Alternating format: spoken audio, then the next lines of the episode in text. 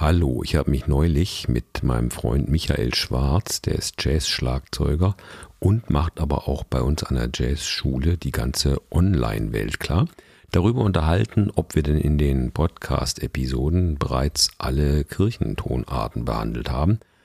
Und dann habe ich gesagt, ja, eigentlich schon, nur lokrisch haben wir nicht gemacht, weil das gibt's eigentlich gar nicht. Und da hat er zu mir gesagt, na, aber das wäre doch auch eine Episode wert, ne? Lokrisch, das gibt's doch eigentlich gar nicht. Also, heute geht es um die Skala Lokrisch und ob es die wirklich gibt oder nicht oder was oder wie, das sehen wir jetzt. Ich bin Klaus und das hier ist eine neue Episode von Besser improvisieren an der Jazzschule Berlin.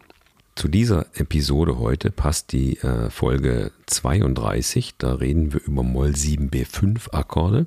Und es passt aber auch die Episode 18. Da reden wir über Dorisch. Wirst gleich sehen, warum die beiden so gut dazu passen.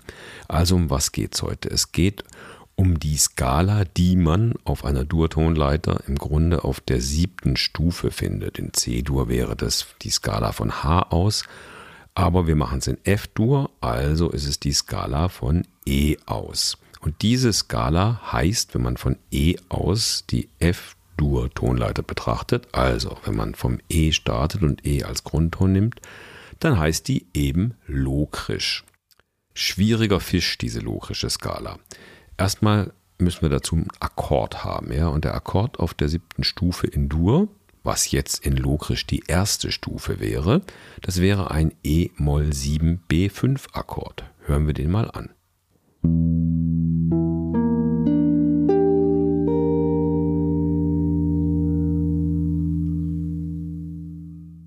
Ja, und wie wir das in der Folge Nummer 32 auch schon besprochen haben, ein Moll 7 B5 Akkord ist in sich sehr instabil. Der möchte einfach woanders hingehen.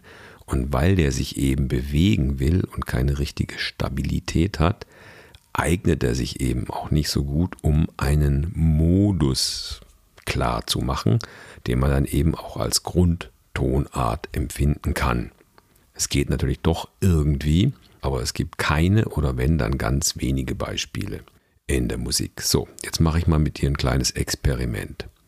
Ich spiele jetzt über ein kleines Playalong, was du im Anhang dann auch findest, über einen E-Moll-7-B5-Akkord, spiele ich mal zwei verschiedene Skalen, hörst dir einfach mal an und achte mal drauf, bei welcher der beiden Skalen du mehr Grundtongefühl hast.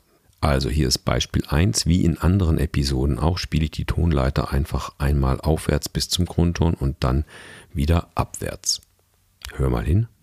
thank you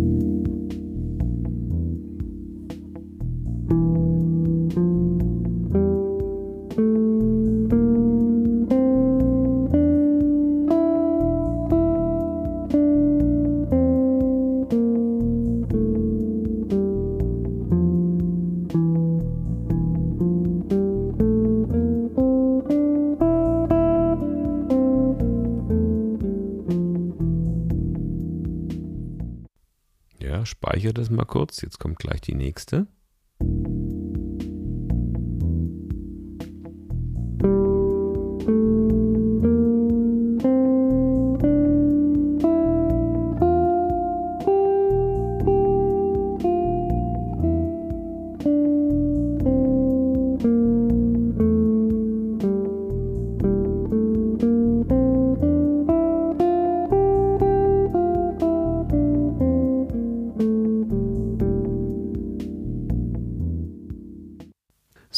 Jetzt gar nicht theoretisch, technisch nachdenkst, sondern das einfach mal auf dich wirken lässt, kannst gern zurückspulen und beide Beispiele nochmal hören, dann wirst du feststellen, dass eigentlich die zweite Skala mit diesem Grundton mehr nach, also mehr ein Grundtongefühl vermittelt. Was habe ich gemacht? Ich habe im ersten Beispiel wirklich die E-lokrische Skala von E bis E und zurückgespielt und im zweiten Beispiel habe ich einfach bei einem anderen Ton angefangen, aber die gleichen Töne verwendet. Ich habe bei G angefangen und das wäre dann E-Lokrisch ist wie F-Dur, nur eben vom Ton E aus. Ich habe aber G-Dorisch gespielt und G-Dorisch ist wie F-Dur, aber vom Ton G aus. Warum macht man sowas? Wir hatten das in anderen Episoden schon, das ist das sogenannte Superimposing. Also das Material ist im Grunde das gleiche. E-Lokrisch sind die gleichen Töne, theoretisch, wie F-Dur, wie G-Dorisch oder auch C-Mixolydisch, das findest du alles in unseren Episoden bereits. Also wir haben immer das gleiche Tonmaterial, aber das Grundtongefühl packen wir einfach auf eine andere Note. Und da G-Dorisch eine viel stabilere Skala ist, wirkt sie in sich superimposed, also obendrauf gesetzt auf E-Lokrisch, sozusagen stabiler. Und das machen Jazzmusiker.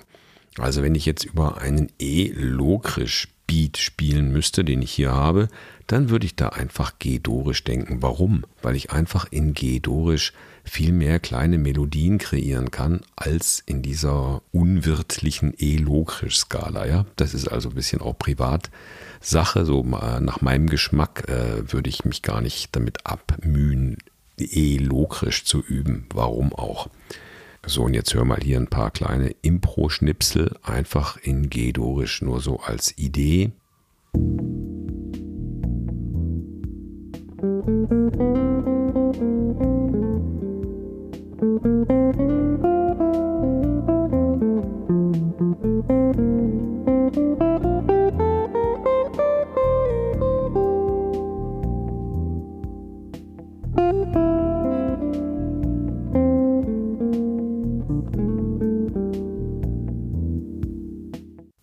Ja, das ist eine Idee für dich. Du kannst also das E-Moll 7b5 Playback nehmen und dazu einfach mit G-Dorisch ein bisschen improvisieren. Einfach mal gucken, wie sich das anfühlt. Noch eine kleine Theorie dazu. Äh, alle Skalen bekommen im Grunde eine gewisse Stabilität, wenn sie zumindest den Grundton und die reine Quinte haben. Alles andere kann dann hoch oder tief alteriert sein. Aber wenn die Quinte auch schon vermindert ist, dann kippt der Akkord einfach irgendwo anders hin sozusagen und will sich bewegen.